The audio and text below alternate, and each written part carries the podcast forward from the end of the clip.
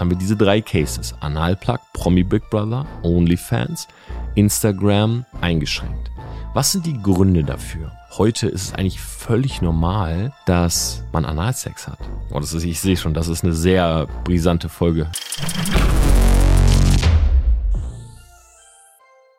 Hey Leute, was geht ab? Hi und herzlich willkommen zu einer neuen Podcast-Folge Outside the Box. Es ist gerade Montagnacht, 1.34 Uhr, wenn ich diese Folge aufnehme. Und ich habe mir tatsächlich gerade die Aftershow von Promi Big Brother angeguckt. Warum? Einer meiner besten Freunde, der liebe Mark Eggers, saß heute im Studio und wurde dazu befragt, warum er einen der Kandidaten einen Analplug geschenkt hat, den dieser mit ins Haus genommen hat. Vielleicht erinnert ihr euch, vor zweieinhalb Wochen war ich in Köln. Wir waren bei Sat1, Pro7. Wir waren bei der ersten Live-Show mit dabei. Wir haben uns das Ganze angeguckt. Wir saßen mit im Studio und der Danny Liedke, Bekannter von mir ist auch in das Haus eingezogen und der durfte halt sozusagen einen Koffer mitnehmen mit verschiedenen Utensilien, ja, unter anderem in seinen Koffer übrigens auch meine Biografie Living a Self-Made Life, die hat der Mark ihm nämlich auch noch mitgegeben und unter anderem, das war halt so ein kleiner Gag, gibt Mark ihn halt einen Analplug mit. So, das war eigentlich nur als kleiner Joke gemeint. Aber viele Internetportale haben tatsächlich darüber berichtet. Ja, Promiflash, Bild.de und haben das zu einem regelrechten Skandal gemacht. Ja, Kandidat nimmt Analplug mit ins Haus. Und Mark saß heute in der Sendung und musste sich dafür, ich sage jetzt einfach mal in Anführungszeichen, rechtfertigen. Ja, das war nicht irgendwie sowas wie, hey, lustiger Joke, sondern was hast du dir dabei denn gedacht? Auch ab 1. Oktober gibt es auf OnlyFans keine pornografischen Inhalte mehr. Eine News, die tatsächlich auch in den letzten Tagen rauskam. Jetzt sagst du, warte mal, OnlyFans ist doch eine Plattform für pornografische Inhalte, oder nicht? Hm, jein. Die Gründer selber sagen, so war es eigentlich nie gedacht, aber so wurde es von den Leuten halt benutzt. 130 Millionen Menschen sind auf dieser Plattform. Extrem viele Creator, viele, ja, die wirklich sehr, sehr viel Geld damit verdienen. Eine gute Freundin von mir beispielsweise, die Nadine Kerastas, hat auch zwei Millionen Follower auf Instagram. Die ist richtig groß geworden auf dieser Plattform, indem sie eben freizügige Bilder postet. Ich kann euch gleich noch ein bisschen Insight zu auch OnlyFans geben. Die dritte Sache, die jetzt immer mehr rauskam, ist, dass Instagram auf der Explore-Page Inhalte einschränkt, wo nackte Haut zu sehen ist. Ja, vielleicht ist dir das sogar aufgefallen. In letzter Zeit sieht man davon immer weniger. Das liegt daran, dass tatsächlich du mittlerweile, und das wurde jetzt nicht groß promoted von Instagram, sondern es wurde mehr oder weniger so ein bisschen still und heimlich gemacht, du in den Einstellungen festlegen musst, dass du auf deiner Explore-Page sensible Inhalte überhaupt sehen willst. Per se ist nämlich tatsächlich dieser Haken raus. Das heißt, wir haben jetzt drei Punkte, und da möchte ich mit euch heute kurz drüber sprechen, nämlich Zensur auf Social Media, gerade was das Thema Sex angeht. Schau mal, Promi Big Brother, Analplug. Ich jetzt als jemand, der auch ein sehr offener Typ ist, ich fand das einfach sehr, sehr lustig. Ich hätte jetzt nie gedacht, dass man da draußen einen großen Skandal macht. Ich meine, es gibt viele Leute, die benutzen sowas, die befriedigen sich damit. Ja, ihr wisst, ich bin seit über drei Jahren NoFab, aber wer da irgendwie Lust drauf hat und wer das irgendwie gut findet, um seine Sexual Sexualität auszuleben, muss ich ehrlich sagen, habe ich nichts gegen und finde ich jetzt auch nicht grenzwertig oder so. Thema OnlyFans. Die Plattform ist ja groß geworden, dadurch, dass eben die Creator das so benutzt haben. Und ich sag mal, der Name OnlyFans, der suggeriert ja auch schon so einen leichten, ja, ich sag jetzt mal so ein Pay-to-Watch-Modell. Und man überlegt sich dann natürlich als Creator, okay, wofür kann ich dieses Pay-to-Watch-Modell denn nutzen?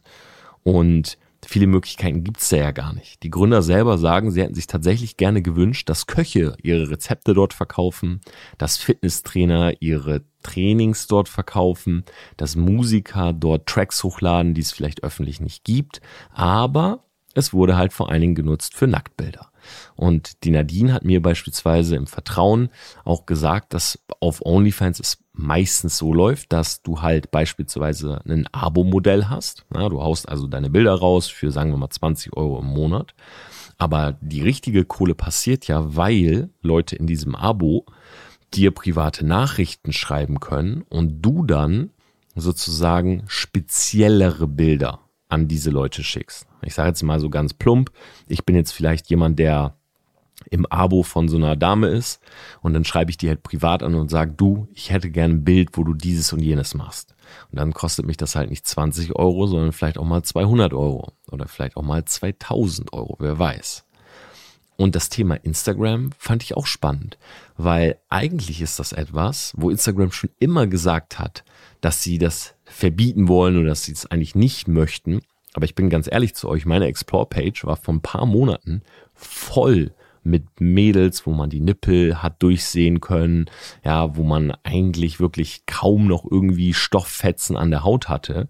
Ich habe mich immer schon gefragt, wieso werden eigentlich so viele Inhalte gebannt wie Gewalt, Waffen ähm, und so weiter, aber nackte Haut wird so extrem gezeigt. Ganz klar.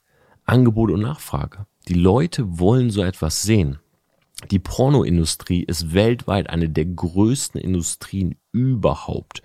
Ja, Porno und Gaming nimmt sich mittlerweile nicht mehr viel. Jeder Dritte schaut regelmäßig Pornos. Das muss man sich mal überlegen. Jeder Dritte. So, ich sage das mit einem gewissen Abstand, weil ich bin ehrlich zu euch. Ich habe vor einigen Jahren schon gemerkt, dass diese Abhängigkeit zu Pornos, die ich jetzt nie so extrem hatte, aber viele in meinem Bekanntenkreis, dazu geführt hat, dass man in so eine regelrechte Sucht verfällt. Ja, ihr kennt vielleicht mein Video auch zum Thema NoFab, wo ich da ein bisschen detaillierter drüber spreche, könnt ihr gerne auch mal auf meinem YouTube-Kanal auschecken, aber ich bin wirklich ein Porno-Gegner. So, und ich war auch nie so hart addicted, aber ich kann schon verstehen, warum Leute das machen. Weil wir leben in einer Zeit, wo alles sehr schnelllebig ist sehr oberflächlich, durch Filter, durch Facetune, durch Photoshop, durch Retusche. Und ganz ehrlich, in Pornos siehst du ja im Endeffekt eine Verlängerung von dem, was auf Instagram passiert. Ja, auf Instagram siehst du perfekte Bilder, perfekte Gesichter, Körper und so weiter. Und jetzt diesen Switch ins reale Leben zu machen, das funktioniert nicht. Also sind wir mal ehrlich. Wer hatte schon mal ein Date mit jemandem, die oder der im Internet sehr, sehr gut aussah, augenscheinlich. Man trifft sie oder ihn und merkt, Moment mal, da ist schon irgendwie eine gewisse Distanz zwischen dem Bild und der Realität. Ja, genauso wie so ein Thema wie Zellulite, ja, oder mal ein paar Fettpölsterchen und so. Pickel, unreine Haut. Natürlich ist das schnell wegretuschiert. Und da nehme ich mich gar nicht raus. Ja, ich mache auch immer einen Smoothness auf mein Gesicht, wenn ich morgens irgendwie dicke Augenringe hab oder so. So möchte man halt auch nicht immer gesehen sein. Aber wenn mich dann jemand trifft, ja, dann kommt ganz oft der Satz, boah, du siehst müde aus, Tom. Und ich denk mir, naja, ganz ehrlich, ich sehe halt jeden Tag so aus, aber auf den Bildern ist es halt retuschiert. Und genau deshalb funktionieren ja Pornos so gut. Weil in Pornos siehst du ja Dinge, die es so gar nicht gibt. Ja, ich kann euch hier mal eine Side Story erzählen, die auch unter anderem, nee, die erst in meinem Buch drinne war, aber die dann tatsächlich sogar rausgelöscht wurde von mir selber, weil ich die Dame da nicht, ähm, ja, irgendwie mit reinziehen wollte und dadurch, dass das meine erste richtige Freundin war, hätte man schon irgendwie auf sie schließen können, wer damals uns so kannte. Und zwar, ich war äh, auf Klassenfahrt und kam mit dieser Dame zusammen, kurz vorher. Und wir hatten auf Klassenfahrt unser erstes Mal. Und es kam halt dazu, dass wir dann in einem Zimmer waren. Wir haben das natürlich irgendwie so gedeichselt. Eigentlich waren natürlich Mädels mit Mädels und Jungs mit Jungs, aber ja, wir haben dann irgendwie so getauscht und alle haben schon so gesagt, ja klar, die beiden müssen zusammen und so weiter. Und wir waren dann in diesem Zimmer und ich habe, und jetzt kommt's, zur Vorbereitung, weil ich natürlich wusste, wenn wir jetzt auf Klassenfahrt sind, dann werden wir natürlich vögeln. Und ich habe zur Vorbereitung mir damals Videos angeguckt. Gina Wild. Und ich habe mir angeguckt, was die in diesem Film so macht. So, und dann lag die kleine Tine da. Und ähm, dann kam es halt zu, ich wollte den Namen eigentlich nicht sagen, aber ja, äh, dann kam es halt zu diesem Akt. Und was habe ich natürlich gemacht? Ich habe einfach versucht, das nachzuspielen, was ich in diesen Videos gesehen habe. Ja, ich will euch jetzt mal die Details verschonen, aber ich kann euch sagen, das Mädel war richtig verstört weil ich dachte, dadurch, dass ich diese Videos gesehen hatte, das wäre absolut normal. Und so funktioniert das Ganze. Ja, ihre Beine irgendwie so hochgezogen und draufgehauen. Und sie hat mich nur angeguckt und dachte, holy shit, das ist doch niemals sein erstes Mal. Ja, der Typ hat wahrscheinlich schon alle anderen aus der Klasse flachgelegt.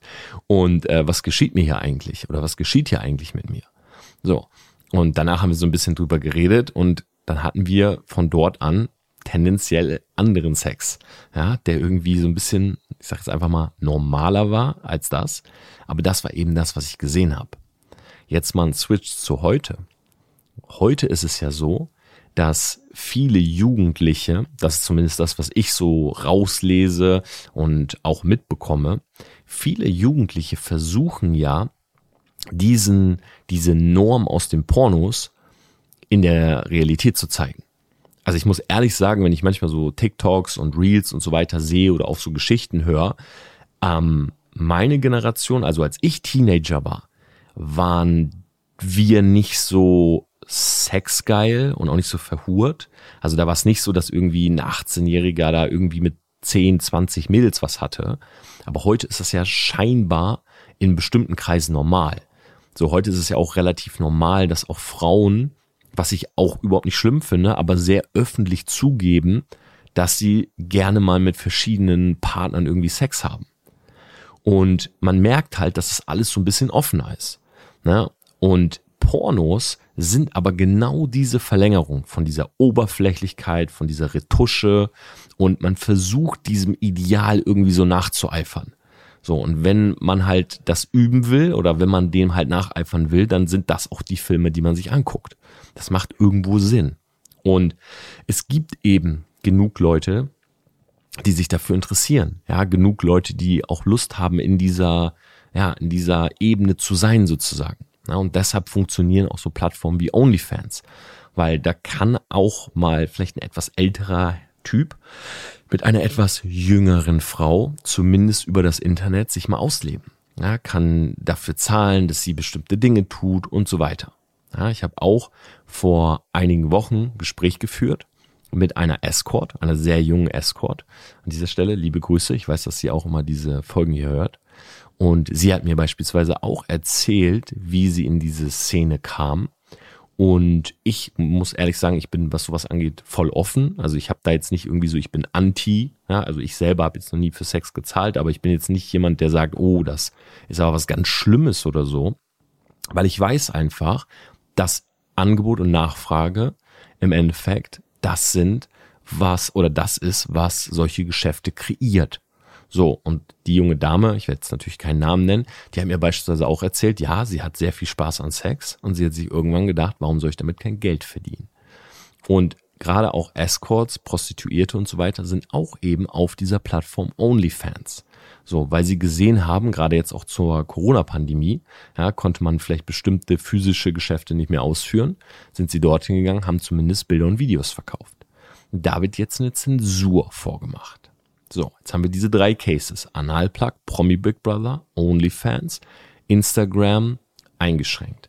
Was sind die Gründe dafür? Die Gründe sind, und ich sag's jetzt mal so ganz hart, Geld. Das klingt im ersten Moment paradox, weil sexuelle Inhalte bringen dir viel Geld. OnlyFans beispielsweise kassiert zwischen 20 und 30 Prozent von den Creatern. Das heißt, wenn da viele Leute abonnieren, ja, wenn da sozusagen viele Bilder versendet werden und so weiter, dann verdient auch die Plattform viel. Auch bei Instagram, ja, die Plattform oder das Unternehmen Instagram verdient, wenn Leute in der App sind, weil während sie durch die Explore-Page swipen und sich halbnackte Mädels angucken, wird Werbung ausgespielt. Und daran verdient wieder das Unternehmen. Und auch so etwas wie der Analplug, was jetzt natürlich von den Medien irgendwie hochgekocht oder heiß gekocht wurde, bringt ja die Einschaltquoten. Deshalb nochmal die Frage, warum Zensur? Und warum ist Geld der Grund? Investoren.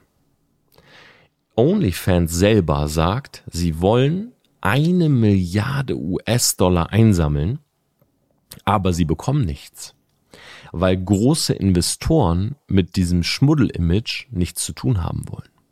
Und genauso ist es auch bei Instagram. Da geht es nicht um Investoren, aber da geht es darum, dass dieses Schmuddel-Image immer mehr Leute, die Geld auf der Plattform lassen, nämlich beispielsweise die Leute, die die Ads schalten, irgendwann ihr Geld zurücknehmen und sagen, warte mal, ich will nicht auf Teufel komm raus meine Ad schalten, weil wenn mein seriöses Produkt neben halbnackten Mädels gezeigt wird, dann ist das überhaupt nicht gut. Weil diese Brand, die ich mir da gerade aufgebaut habe, die bekommt auf einmal eine ganz komische Färbung, wenn sie zwischen irgendwelchen Titten hängt.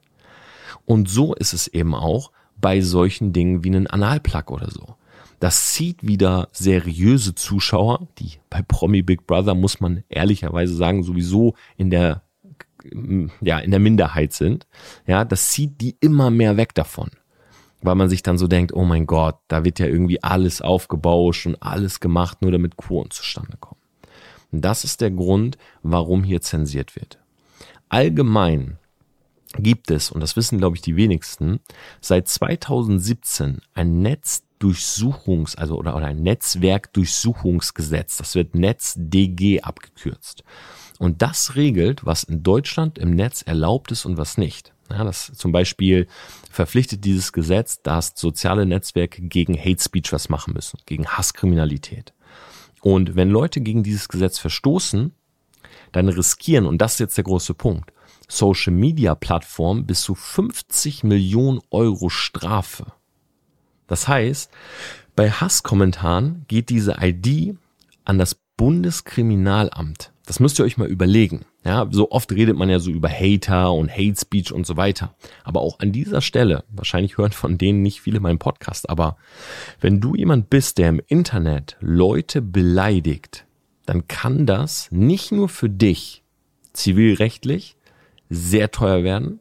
Das kann nicht nur für dich auch auf einem anderen Wege sehr teuer werden, wenn eine Marke zum Beispiel wie meine, Torben Platzer, angemeldet ist. Ja, dann bekommt man nämlich schnell mal eine einstweilige Verfügung. Nein, vor allen Dingen teuer wird es für die Plattform. Weil wenn sie nichts dagegen tun, zahlen sie an dieses Netz DG nämlich eine ganz schön große Strafe. Und ich muss ehrlich sagen, ich finde das gut. Weil das bedeutet mehr Schutz für Creator. Das bedeutet mehr Schutz auch ja, für überhaupt Leute im Netz gegen Hetze, Diskriminierung, ja, rechtsradikale Dinge und so weiter. Und ich finde ja sowieso, das ist meine persönliche Meinung, es sollte eine Perso-Pflicht herrschen, wenn du im Internet was schreiben willst. Mal ganz ehrlich, auch an alle, die diesen Podcast hören, was spricht dagegen, wenn man sagt, du kannst alles schauen, aber wenn du schreiben willst, musst du Perso hinterlegen?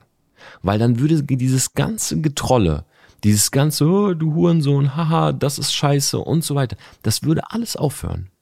Weil das gäbe es nicht, wenn du dein Perso hinterlegen müsstest. Die Leute, die mich beleidigen, haben kein Profilbild und haben keinen Namen. Das ist einfach nur ein neuer Account, einmal auf die Tastatur gehämmert und die schreiben dann solche Kommentare. Dann ist es aber auch so, dass viele, und jetzt kommt die Gegenpartei, die habe ich mir natürlich auch kurz mal Gedanken zugemacht. Verstoß gegen Artikel 5 des Grundgesetzes. Meinungsfreiheit. Das heißt, es ist eine moderne Zensur gegen unsere Meinungsfreiheit. Außerdem führt natürlich so ein Gesetz auch dazu, dass immer mehr Beiträge gelöscht werden, ja, wenn sie nicht gerechtfertigt werden. Das heißt, auch hier ist wieder eine gewisse Zensur. Ja, es kommt ja oftmals, und das ist halt immer so ein schmaler Grad, zu wirklich guten Diskussionen. Ja, wo jemand jetzt ein Pro- und Kontra-Argument, zum Beispiel auf Twitter gibt's ja ganz oft diese Beefs, ja, wo Leute dann im Endeffekt so untereinander sich betteln. Und dann ist immer so ein schmaler Grad, welche Partei als erstes so ein bisschen drüber hinausgeht. Ja, und dann auf einmal kein Argument mehr hat. Und wer keine Argumente hat, der beleidigt. Und da müsste man sozusagen greifen, aber löscht man hier, dann sozusagen greift man in diese komplette Diskussion ein. Das ist der Status quo, den wir jetzt gerade haben. Und ich habe für mich ein bisschen drüber nachgedacht und ich muss sagen, ich habe noch keine klare Meinung, weil tatsächlich, gerade was das Thema sexuelle Inhalte angeht, gibt es für mich zwei Sichtweisen. Ich finde auf der einen Seite es extrem bedenklich, dass das Thema Sex so sage ich mal, monetär ausgeschlachtet wird, weil es ist ja ein, ein Trieb, ein Urinstinkt, dass wir uns paaren wollen.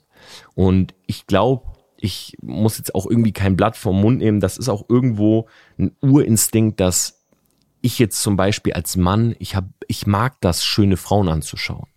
Und ich mag das auch mit schönen Frauen mal zu schreiben oder mich mit denen zu treffen. Das ist ja ganz normal.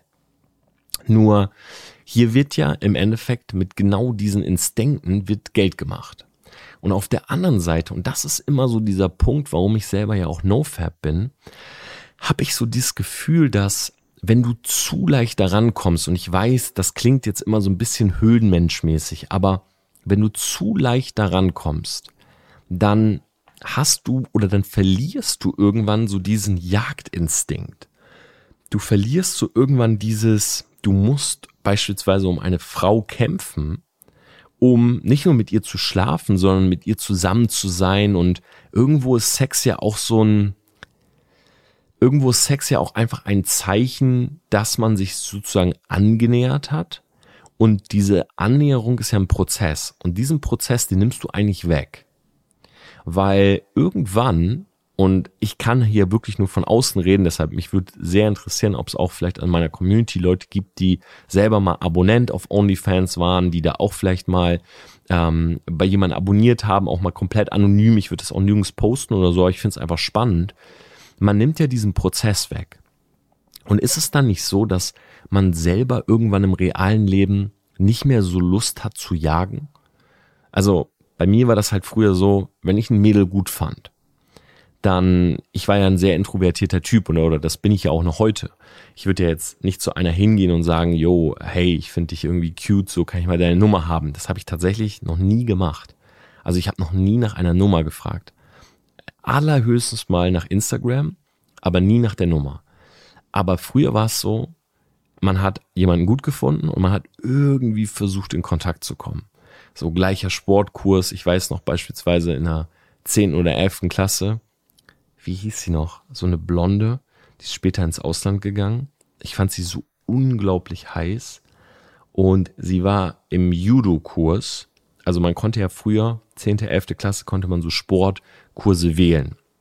Du hattest ja sozusagen, wenn du, oder ich glaube, es war sogar 12., 13., du hattest sozusagen viermal die Möglichkeit, deinen Sportkurs zu wählen. Es gab irgendwie Basketball, Fußball, Badminton, Judo, Tischtennis und so weiter. Und ich habe halt zweimal Basketball gewählt und dann habe ich, wollte ich eigentlich ein drittes Mal Basketball wählen, aber bei uns ging das irgendwie, weil Basketball war eh immer unterbesetzt. Und das war halt die einzige Sportart, wo ich wirklich Spaß dran hatte. Und dann war sie aber in Judo. Und das werde ich nie vergessen, dass ich da saß und ich war einer leider der einzigen Jungs, die in dem ähm, Jahrgang oder in diesem Schuljahr damals Judo belegt haben. Und sie, der Lehrer hat die ganze Zeit so geredet und ich bin aber nur in diesem Kurs für diese Frau. Und mich ärgert das jetzt gerade extrem, dass ich ihren Namen nicht kenne. Aber ich weiß noch genau, wie sie aussah.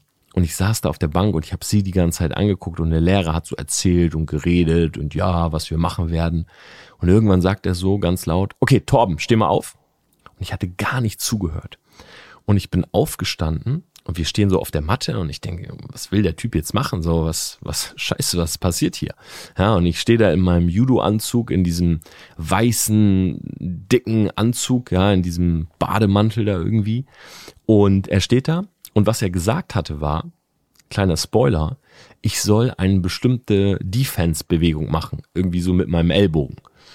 Und ich stehe wirklich wie der letzte Lelek vor dem Lehrer und der macht da irgendwie seinen Move und anstatt, dass ich den blocke, krieg ich einfach sein, ich glaube, sein Ellbogen war's, voll an die Nase, geh auf den Boden, Nasenbluten, alle lachen.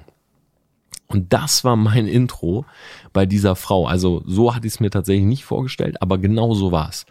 Und dann bin ich mit ihr so ein bisschen ins Gespräch gekommen und dann hat man geredet und das war ein unendlich langer Prozess. Ich glaube, es hat mich das ganze Schuljahr gekostet, dass die mal auf eine Punika bei mir zu Hause war. Und wenn ich da jetzt so dran denke, damals Handykarten gekauft, die dann leer waren, du hattest kein Guthaben mehr.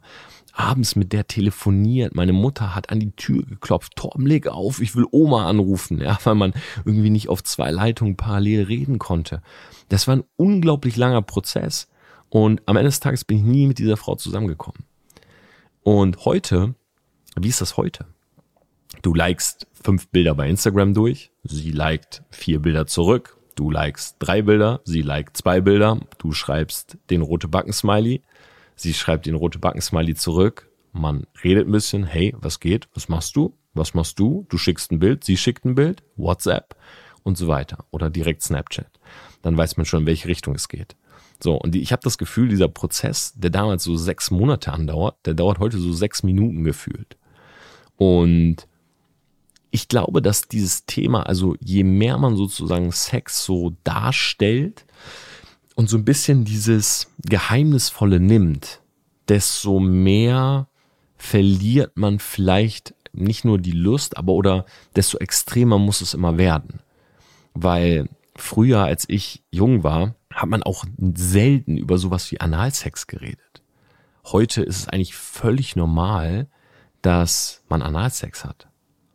Oh, das ist, ich sehe schon, das ist eine sehr brisante Folge. Ich bin mal gespannt, wie Hannah diese Folge zusammenschneidet und ob das irgendwie gepiept werden muss oder so. Aber das ist ja heute kein großes Tabu mehr. Wenn du mit jemandem zusammen, also für mich zum Beispiel ist es jetzt, also, also ich jetzt als aktiver Part bin jetzt, äh, ist das jetzt kein Tabu zu einer Frau zu sagen, jo, ich hätte Lust mit dir Analsex zu haben. So früher, als ich halt irgendwie 17, 18 war, niemals hätte ich zu Tine damals gesagt, jo, ähm, lass uns mal Analsex haben. Weil sie hätte gar nicht gewusst, wie man sich darauf vorbereitet. Sie hätte allgemein nicht gewusst, was passiert und wahrscheinlich ja, hätte ich alles falsch gemacht und auf Klassenfahrt wäre der Schließmuskel gerissen oder so. Aber heute ist es ja normal. Und ich glaube, das ist einfach deshalb, weil es so krass dargestellt wird überall. Und weil alles so sehr, ich meine, Sex Cells ging schon immer. Aber früher war es halt ein Ausschnitt. Und heute ist es halt nicht ein Ausschnitt, sondern heute ist es halt ein Nacktbild oder ein Porno oder ein Hardcore-Porno. Ich meine, Jay Alvarez, Model, 6,2 Millionen Follower. Wie promotet er sich als Model? Er liegt ein Sextape aber nicht irgendein Sextape, sondern ein Sextape, was perfekt gefilmt ist. Perfekt ausgeleuchtet, perfekte Moves mit einem Gimbal. Ja, hätte nur noch gefehlt, dass da echt am Ende so der Drone-Shot kommt. Aber ich habe mir den angeguckt und ich dachte so, okay, das ist die perfekte Selbstinszenierung eines geleakten Sextapes. Aber das ist Marketing. Und an der Stelle will ich euch einfach mal fragen. Wie steht ihr zu diesem Thema? Ich bin zwiegespalten, weil auf der einen Seite, das sind, das sind die Gründe für mich so, die so ein bisschen dafür sprechen, zu zensieren. Was für mich dagegen spricht, zu zensieren, ist einfach, dass ich auf der anderen Seite es gut finde, dass man Tabuthemen aufbricht. Ja, ich finde es gut, dass man Tabuthemen aufbricht. Ich finde es aber auch gut, dass an der einen oder anderen Stelle einfach man so versucht, sag ich mal, in eine Diskussion zu kommen, weil das hat mir damals auch gefehlt. Ja, früher war es halt auch oft so, dass dadurch, dass das so tabu war, durfte man auch nie drüber reden. Und wenn man nicht drüber redet, ich glaube, das haben wir sehr, sehr oft in der Geschichte gelernt, dann kommt man halt auch oft nicht weiter. Und deshalb finde ich es auch gut, dass heutzutage alles ein bisschen offener ist. Also ich bin sehr, sehr zwiegespalten. Ich verstehe beispielsweise nur bei OnlyFans nicht, wie die Plattform denkt, dass sie überleben wird. Weil sie selber sagen, sie werden Investoren haben für eine Milliarde und sie wollen eine Plattform sein für zum Beispiel Köche, für Rezepte und so weiter. Aber ich denke mir so, ganz ehrlich, wir leben in 2021. Ich kann mir nicht vorstellen, dass jemand, der jetzt nicht eine riesige Personal Brand hat, überhaupt heutzutage noch sehr profitabel Kochbücher, Fitnesskurse und so weiter verkauft. Weil ganz ehrlich, die Zeit von E-Books und Co. sind halt auch irgendwo vorbei. Weil es gibt halt alles zuhauf im Internet. Ja, es würde heute auch kaum noch jemand Geld ausgeben, wenn du sagst, jo, das sind die Top-Erfolgsregeln.